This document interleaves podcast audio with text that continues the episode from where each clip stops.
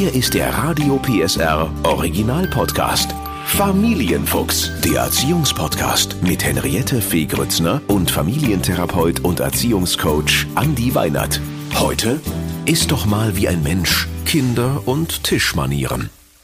Es gibt Kinder, die essen wie Prinzessinnen und Prinzen, gerade sitzend, langsam und können sogar was Weißes tragen beim Essen und es bleibt weiß. Und es gibt Kinder, die benehmen sich wie Räuber am Tisch und das weiße Shirt hat nach dem Essen alle Farben. Heute spreche ich mit Familiencoach Andi Weinert über Tischmanieren und Hoffnung. Hallo Andi. Hallo Henriette. Andi, Tischmanieren ist ja wirklich ein weites Feld. Ich habe so ein bisschen das Gefühl, gerade wenn man so zusammensitzt mit anderen Familien, dass jede Familie eigene Regeln hat und ähm, die Frage vielleicht ganz am Anfang, diese ganzen Regeln und Manieren, von denen wir sprechen, äh, wo kommt das denn eigentlich her? Gerade sitzen, aufessen und so weiter. Also ich glaube, dass sich viele dieser Regeln entwickelt haben, letztlich irgendwann als Folge ja auch dessen, dass wir ja auch über Hygiene uns im letzten Jahrtausend etwas äh, intensiver verständigt haben und ja aus dem alten Rittertum, wo ja noch ganz wenig an Tischmanieren existiert hat, irgendwann so die Idee entstanden ist, wie schafft man es vielleicht auch so für alle beschaulich zu essen, sodass sich äh, nach und nach ähm, in den letzten 150 bis 200 Jahren historisch so eine Tradition bei uns im europäischen Raum von ähm, Tischmanieren ergeben hat, die dann ihren Höhepunkt auch genommen haben in dem von uns allen bekannten Werk von Knigge, der letztlich dann allgemein verbindliche Standards aufgestellt hat, wie man sich denn am Tisch zu benehmen hat. Aber wenn wir mal überlegen, wie lange das her ist, wo sich das Leute ausgedacht haben, um vielleicht bei Hofe schön zu sitzen. Ist das noch aktuell? Ich habe wirklich das Gefühl, manche Kinder sitzen im Schneidersitz, das ist okay, andere haben die Füße auf dem Tisch. Gibt es eigentlich aktuell noch einen Standard oder macht jeder, wie er will? Ich glaube, einige Leitsätze früherer Generationen machen Eltern und Kinder heute nur unnötig gemeinsam das Essen schwer.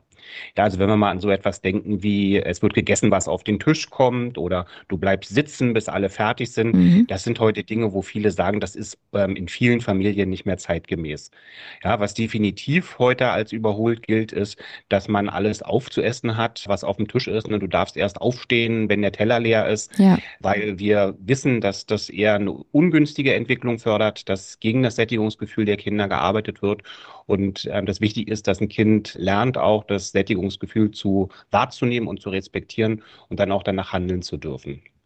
Was auch ein ganz, ganz wichtiger Punkt ist, dass natürlich jede Familie, du hast es ja gerade schon gesagt, Henriette, so ein Stück weit natürlich auch seine eigenen Regeln entwickelt, seine eigenen Grenzen vielleicht auch entwickelt. Und ich finde, das darf auch so sein. Absolut. Und wenn du im Restaurant bist, Andi, wie erlebst du das denn als Familiencoach? Du guckst ja bestimmt noch mal anders zum Nachbartisch. Wie erlebst du das mit anderen Familien, wenn du das beobachtest? Was sind so die Probleme? Was fällt dir auf? Also erstmal schaue ich da immer mit so einem sehr interessierten Blick der Freude auch drauf. Ne? Also mhm. unterschiedlichste Familien haben unterschiedlichste Ideen davon, was gelungenes Essen sein kann. Tatsächlich erlebt man natürlich aber auch mal links und rechts eine Situation, wo man merkt, dass das gerade eine Stresssituation für alle Beteiligten ist. Also da sind dann die Eltern, die genervt mit den Augen rollen. Da sind die Kinder, die mit hilflosen Blicken über den Tisch äh, schweifen und mhm. nicht genau wissen, wie sie sich jetzt in der Situation verhalten soll, bis hin dazu, dass der Teller dann runterfällt und man unter Umständen noch im öffentlichen Raum Chaos gestiftet hat. Mhm. Das alles sehe ich aber gar nicht so sehr als äh, problematisch an, sondern das sehe ich eher ein Stück weit als eine ähm, Lernaufgabe für die Eltern auch an. Weil ganz oft, wenn wir uns anschauen, ähm, wo kommen solche Dinge her, liegt das ähm, an drei sich immer wiederholenden Ursachen. Die eine mhm. ist die, dass man tatsächlich vielleicht nicht richtig abgesteckt hat, wie möchte ich denn überhaupt, dass wir gemeinsam miteinander essen. Das heißt also, auch hier lohnt es sich wieder schon beginnend mit dem ersten Lebensjahr, ähm, vielleicht bestimmte ähm, Entwicklungsabschnitte des Kindes auch zu nutzen und zu sagen, wir bauen tatsächlich als Familie eine Esstradition auch auf. Mhm.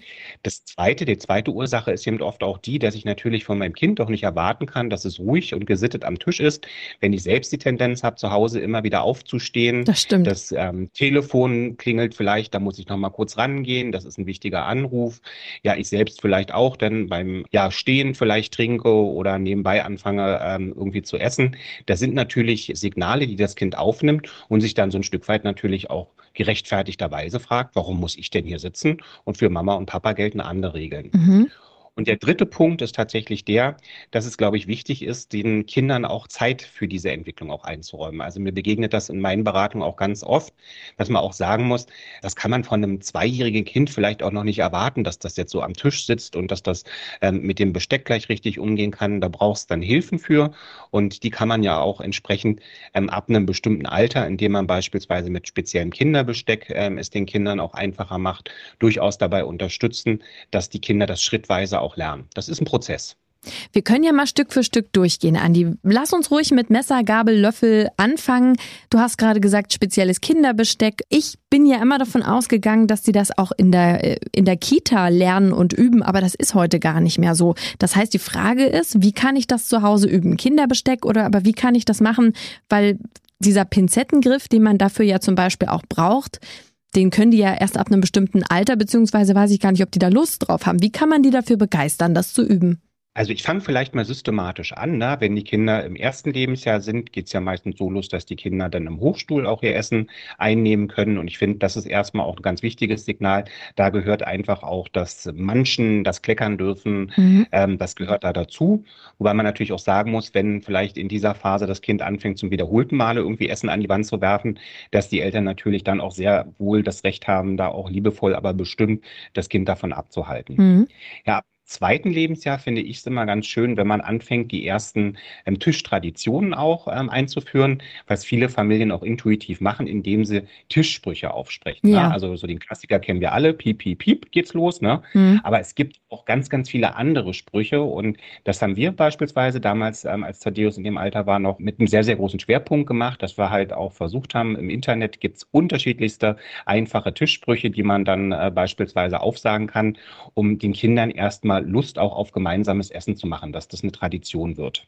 Mhm. Wenn man das geschafft hat, dass das ein tägliches Ritual wird, kann man dann ab drei damit beginnen, dass man den Kindern dann also auch sagt, okay, ja, wir organisieren jetzt spezielles Kinderbesteck, weil das Besteck, das wir als Erwachsene benutzen, das ist sehr oft für die Kinderhand noch viel zu groß, viel zu schwer, sodass also so ein Kinderbesteck mit der richtigen Ergonomie und vielleicht auch einer kindgerechten Gestaltung, die dazu einlädt, dass man auch wirklich Lust als Kind bekommt, ähm, mit einem Löffel äh, zu essen oder auch mit einer Gabel zu essen, sind dann eben so die Möglichkeit, wo man sagen kann, okay, Jetzt äh, fördern wir das quasi, wobei man eben auch sagen muss, dass dieses Erlernen dieser Fähigkeit, das hast du ja auch gerade schon so ein bisschen angedeutet, ne, dass das eben wirklich auch ein relativ schwieriger motorischer Prozess ist, den das Kind nicht von einem Tag auf den nächsten lernt und wo es auch immer mal wieder Rückschritte mit Sicherheit gibt und vielleicht so ein Kind auch mal an einem Tag, wo es vielleicht schon ganz, ganz viele andere Sachen gelernt hat, auch mal das Signal gibt, ich habe heute nicht noch Lust, auch noch mit dem Besteck ähm, alles richtig machen zu müssen. Und dennoch gibt es auch Kinder, die sind dann neun, zehn oder elf Jahre alt und die wissen nicht, wie man eine Gabel hält. Hm, das kann passieren. Ne? Also ich war so ein bisschen verwundert, dass du gesagt hast, das wird heute in Kindertagesstätten gar nicht mehr gemacht. Also es ist auch, zählt auch zum Bildungsauftrag von Kindertagesstätten natürlich genau diese motorischen Fähigkeiten des Kindes mit zu fördern. Dann wissen wir aber selber, ne, wenn ähm, in so einer Kindertagesstätte Personalmangel ist oder so, dann kommt man vielleicht auch gar nicht dazu, so alle Kinder äh, so zu fördern, wie sie es bräuchten, sodass man dann natürlich auch nochmal sagt, okay, wenn ich merke, dass mein Kind da Schwierigkeiten bei hat, dann sozusagen einfach äh, mit einem entsprechenden Vorleben, Vorbildfunktion, das ist was ganz Wichtiges, ne, dass ich also auch selber erstmal vormache, wie sozusagen die Gabel richtig gehalten wird. Nehme ich, nicht wie eine, nehme ich nicht wie eine Schaufel, ne? Nämlich nicht wie eine Schaufel, genau. Wobei ich auch sagen muss, deswegen habe ich auch diese, dieses, äh, diese Zeitfenster jetzt auch nochmal als Antwort äh, mitgeben wollen. Ne? So dieses also auch ab wann lohnt es sich überhaupt Tischmanieren einzuführen? Also vor dem vierten Lebensjahr ist das aus meiner Sicht nicht sinnvoll, dass man sagt, man legt jetzt feste Regeln fest, sondern ähm, die kann man formuliert haben. Ja, aber für jemanden, der unter vier ist, ist das sehr schwer, das auch als allgemein verbindliche Norm tagtäglich zu akzeptieren. Na gut, aber das mit dem Kinderbesteck, das machen, glaube ich, viele Eltern. Aber wie übe ich das? Indem ich also selber darauf achte, aber indem ich auch immer wieder korrigiere. Denn wir, wir, das ist ja ein schmaler Grad zwischen kritisieren und korrigieren äh, und viel Geduld haben. Wie mache ich das? Denn wenn ich auf den Tisch haue und sage jetzt, nimm noch die Gabel mal so wie die Mama, das funktioniert ja auch nicht. Also was ist dein Rat? Wie viel Geduld brauche ich? Wie lange dauert das möglicherweise? Nehmen wir mal an, das Kind ist schon über vier. Ähm, und, und wie kann ich kritisieren, egal ob es jetzt das äh, Rülpsen ist oder wie die Gabel gehalten wird, ohne dass das Kind die Lust verliert, das äh, zu üben? Also es sind jetzt, glaube ich, nochmal so zwei verschiedene Punkte. Ne? Also ich würde mit einem Regelverstoß wie Rübsen würde ich anders umgehen, als wenn ich merke, dass mein äh, Kind jetzt vielleicht gerade aktuell noch nicht so gut in der Situation ist, ähm, das Messer oder die Gabel richtig zu halten. Wenn man merkt, dass das Kind jetzt das Besteck nicht richtig hält, finde ich es immer ganz schön, wenn man das Kind kurz fragt, du, darf ich dir mal helfen? Kann ich dir mal zeigen, wie es geht? Und dann entsprechende Korrekturen auch vornimmt. Und wenn Mhm. dann das Kind vielleicht, weil es die Gabel ablegt, beim nächsten Mal dann wieder in die falsche Position zurückgeht, dann einfach wieder fragen, einfach wieder sagen, du pass mal auf, ja, darf ich es dir nochmal zeigen, ne? Und wenn das Kind dann das erste Mal die Situation hat, dass es das Besteck richtig hält, dann gerne auch positiv verstärken. Jetzt nicht über die Maßen, ne, aber dass man einfach sagt, hey, guck mal, klasse, jetzt hältst du es Mhm. richtig, jetzt Okay. hältst du wie Mama und Papa. So, das Zweite ist natürlich auch das, das haben wir ja auch immer mal wieder bei unseren Themen, das Kind natürlich auch ein Stück weit beobachten, wie startet denn das an den Tisch? Ne? Wenn ich weiß, das Kind ist eigentlich schon völlig müde, das Kind ist schon völlig zu auch ähm, und jetzt geht es um die gemeinsame Armbrutsituation, dass man da dann vielleicht auch sagt, hey, ja, ähm, das ist ein Tag, da muss ich uns alle hier am Tisch nicht zusätzlich stressen, indem ich sage, heute ist der richtige Tag, dass du endgültig lernst, wie man richtig mit Besteck umgeht. Heißt also, das sind dann die Tage, wo man vielleicht selber auch ein bisschen gelassener damit umgeht, dass die Tomate vom Tisch runterkullert, ähm, obwohl sie eigentlich auf die Gabel gespießt werden sollte und wo man dann vielleicht auch eher gemeinsam lacht und sagt, Mensch, so ein Tag, da ist man auch froh, wenn der irgendwann vorbei ist. Das wirst du irgendwann auch wissen, wie ich das meine. Nochmal zu den Tischmanieren generell. Welche sind denn überhaupt noch up to date? Also was mir sofort einfällt, ist äh, gerade sitzen, macht man das noch? Du hast schon gesagt, aufessen, äh, das, das macht man eigentlich eh nicht mehr. Aber wie ist es denn mit, ähm, ja, zum Beispiel, wir essen erst, wenn alle sitzen oder wir, wir warten mit dem Aufstehen, bis alle fertig sind. Welche Tischregeln gelten noch? Also es gibt die, tatsächlich so fünf bis sechs, von denen man so sagt, also die sieht man als äh, allgemeinen Grundkonsens an, ähm, die kann man sozusagen auch allen Familien so als äh, Tischregeln empfehlen. Mhm. Regel Nummer eins ist, ähm, vor dem Essen werden die Hände gewaschen, ne? Damit man einfach mit sauberen Händen startet. Das hat Ja. einen hygienischen Aspekt. Ja, mit dem Essen wird gemeinsam begonnen. Das ist, glaube ich, auch etwas ganz Wichtiges, weil das hat was mit sozialer Taktung zu tun. Wenn wir irgendwann mal ans Erwachsenenalter denken, da ist es ja auch so, dass wenn man in einer sozialen Situation ist, dass alle gemeinsam auch anfangen. Wenn man da vielleicht als Kind den Eindruck vermittelt bekommt, das spielt überhaupt keine Rolle, jeder kommt und isst, wie er will, dann geht was ganz, ganz Wichtiges und Kostbares im Sozialverhalten auch verloren Mhm. ganz, ganz andere wichtige Grundregel. Ja, wir spucken nicht, wir schmatzen nicht, wir bohren uns nicht in der Nase, wir bohren uns nicht in den Ohren. Ja, wir fangen auch nicht an zu rülpsen. Glaube ich auch so ein allgemeiner Konsens. Ne? Mhm. Und dann sozusagen auch, ähm, wenn man den Tisch verlassen will, dass man vielleicht eine kurze Rückmeldung gibt, fragt, äh, das kommt jetzt sehr auf die Familie drauf an, ne? entweder fragt, ähm, ob man aufstehen darf oder eben sagt, was der Grund dafür ist, dass man äh, kurz den Tisch verlässt, um dem Kind auch das Gefühl zu geben, dass das schon wichtig ist, auch zu lernen, schrittweise so eine Esssituation bis zum, bis zum Abschluss, bis alle fertig sind, doch auszuhalten. Und eine fehlt noch, die fünf. Die fünfte Regel, die wir dann noch haben, ist nicht mit den Händen ins Essen fassen. Das heißt also auch das eigentlich ein, ein, eine Regel, aber ja muss man jetzt sagen, ne, darüber haben wir jetzt noch nicht gesprochen. Ne, es ist natürlich auch immer sinnvoll, auch Situationen zu suchen, wo man dann vielleicht auch mal sagt, okay, hier darf es jetzt auch mal ganz bewusst anders sein. Wir essen beispielsweise mal ähm, auf dem Sofa, essen wir mal eine Pizza. Ja, die Pizza wird man dann vielleicht auch mit der Hand essen und dann ist es die Regel auch nochmal vielleicht ein bisschen ähm, für den Tag eine andere. Was ist denn, Andi, wenn die Tischregeln nicht eingehalten werden? Also wenn man merkt, konsequent äh, wird das, ich habe das bestimmt wirklich ohne Witz hundertmal gesagt und es wird einfach vom Kind nicht umgesetzt. muss man tatsächlich erstmal eine Ursachenforschung auch machen. Ne? Also Mhm. worum geht's da? Manchmal können das Stellvertreterphänomene sein, dass es darum geht, so eine Konkurrenzsituation zu erzeugen, so eine Austestsituation auch. Wie gehe ich als Elternteil damit um, wenn mein Kind dauerhaft Sachen nicht umsetzt? Das kann ein Zeichen dafür sein, dass ich insgesamt bestimmte Regeln definiere und dann nicht weiß, wie verhalte ich mich, wenn mein Kind diese Regeln nicht einhalten Mhm. kann. Und dann ist natürlich sinnvoll, je nachdem, was die Ursache ist, entweder eben zu schauen, dass man losgelöst von der Essenssituation das Thema nochmal aufnimmt, einfach sagt, hey, wir haben jetzt einfach ganz, ganz oft darüber gesprochen und ich möchte jetzt wissen, was können wir noch gemeinsam tun, damit du dich an diese Regel halten kannst? Was Ja. brauchst du, Okay. Mama und Papa, dass das klappen kann? Ne? Da bleibt man am Kind dran, gibt dem Kind auch das Signal, du stehst nicht alleine, sagt aber auch ganz deutlich dann ähm, beim 101. Mal, ähm, wir sind jetzt eigentlich auch an dem Punkt, dass ähm, die Geduld ein Stück weit verloren gegangen ist. Wenn ich merke, dass ich das Ganze eher als Provokation mhm. interpretiere, mhm. auch erstmal wichtig, mich wieder ein bisschen runterzunehmen, ne? weil ähm, Stress am Tisch hilft ja nicht, wenn man da dann noch zusätzlich Druck beim Essen mit aufbaut sondern dass man dann eben tatsächlich sich auch fragt, warum habe ich es als Provokation empfunden? Ja, und dann auch meinem Kind ganz klar sage, du pass auf, du bringst mich auch selber an eine Stressgrenze. Ja, ähm, und das ist ganz wichtig, dass wir schnell zusammen die Idee entwickeln, wie das besser werden kann. Sonst dreht ja, Mama durch. Dieses, ja, du siehst immer dieses Wir-Gefühl. Ne? Ja, also das ist gut. Ja. Gemeinsam, lass uns gemeinsam überlegen. Es ist nicht, ich erwarte von dir, dass du, mhm. sondern viel besser ist zu sagen, hey, ich habe ein Bedürfnis, nämlich ich will, dass wir sauber und gut und mit allen Regeln am Tisch essen können. Für dieses Bedürfnis übernehme ich natürlich als dein Vater oder deine Mutter auch Verantwortung. Aber ich will eben auch, dass das Bedürfnis dann irgendwann erfüllt wird. Zwei Punkte würde ich gerne noch ansprechen, Andi. Ähm, wenn man mehrere Kinder hat und die sich dann so hochschaukeln, Röps-Contest plötzlich stattfindet, obwohl man sagt, jetzt ist gut, hört mal auf und die sich so reingackern. Wie kann ich das dann unterbrechen oder soll ich es laufen lassen oder wie geht man damit um? Also das kommt natürlich so ein Stück weit auf den Kontext drauf an. Ne? Also ähm, ich denke jetzt mal, wenn zum Beispiel der Rülps-Contest an einem besonderen Tag stattfindet, das ist der Geburtstag eines Kindes, ja, dann ist, ist es vielleicht so, dass man sagen kann, hey, das, das, das machen wir jetzt vielleicht äh, auch mal mit. Und das kann ja auch ein gemeinsamer Familiengaudi sein, wo vielleicht der ein oder andere vielleicht sogar die Lockerheit besitzt und sagt, hey, da mache ich jetzt einfach mal mit. Ja. Der Opa, warum nicht? Der Opa vielleicht, ne?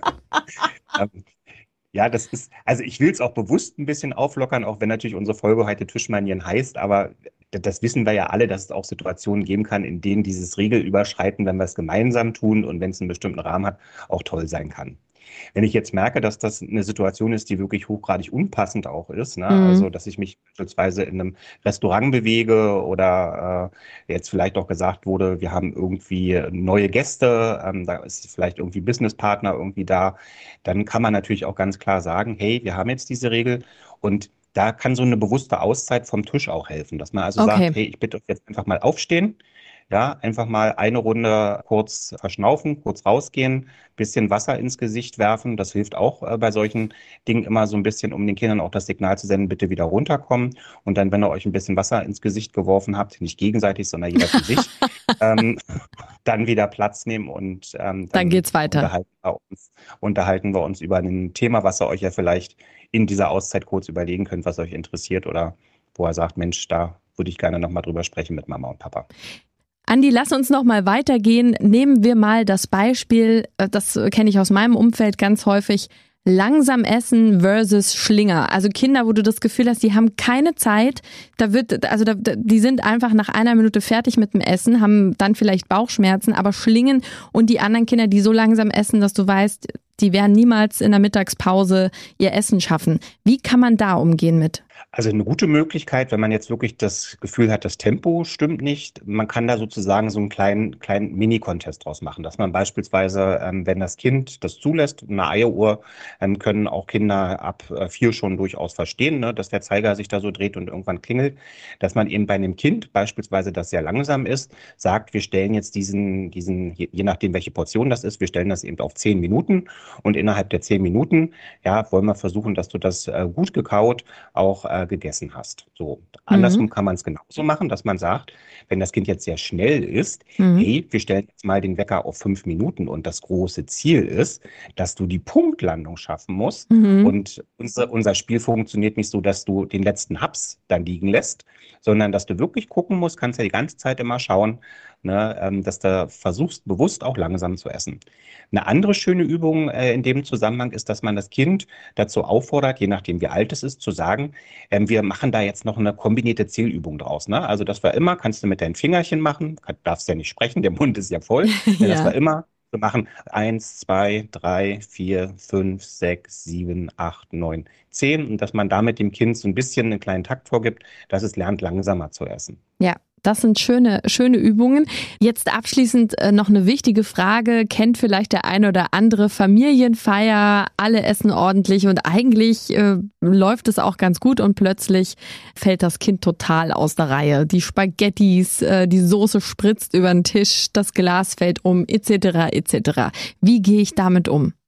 Also wenn es Einzelfänomene sind, dann nehme ich zur Kenntnis, dass mein Kind heute damit Schwierigkeiten hat. Das ist das, was wir ganz oft ja auch in der Entwicklung haben, dass wenn ich jetzt feststelle, hey, das kenne ich für mein Kind eigentlich sonst ganz anders, dann ähm, nimmt man es einfach liebevoll auf, sagt vielleicht auch mit einer gewissen inneren Gelassenheit, hm, wäre schön, wenn es anders gelaufen wäre, aber das jetzt ähm, sozusagen aufzupusten und zu sagen, oh, und warum hast du und was, was fehlt dir denn heute oder so, glaube ich, ist nicht der richtige Weg. Ja, das ist mhm. ähnlich wie wir es bei anderen Fähigkeiten haben, wo es ums Trockenwerden geht oder auch ums Sauberwerden geht. Da gibt es immer mal Rückschritte und das geht uns ja, wenn wir mal ganz ehrlich sind, als Erwachsene manchmal auch so, dass wir einfach einen unglaublich äh, stressigen Arbeitstag hatten und dann fällt die Gabel äh, ins Essen und dann schmeißen wir auch mal ein Glas um und dann sind wir ja mit uns auch innerlich milde und sagen, hey, das war heute ein so furchtbarer Tag.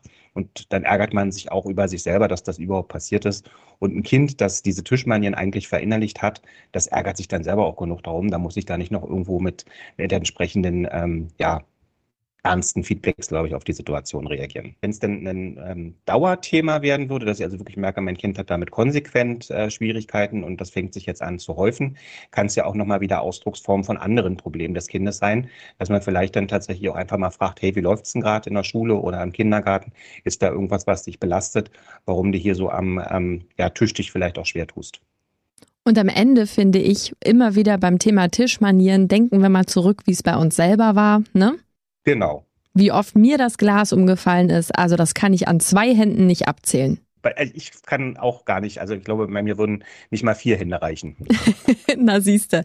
Also abschließend waren wir ja alle selber mal Kind und wissen, das Ganze zu lernen, diese ganzen Tischmanieren, so einfach ist das auch nicht. Und Andi, letzte hm. Frage, durch, mir fällt gerade noch eine ein an dich. Was war dein Lieblingstischspruch als Kind? Ui, ui. Piep, piep, Mäuschen, bleib in deinem Häuschen, wir essen unseren Teller leer, da bleibt kein Krümel für dich mehr. Oh. Wiede, wiede, witt, guten Appetit. Ach, wie süß. Und deine, hast du einen? Ich muss kurz überlegen, wie der geht. Mal sehen, ob ich ihn noch zusammenkriege. Pitti Platsch der Liebe, hat ne rote Rübe, hat einen dicken Bauch und den wollen wir auch.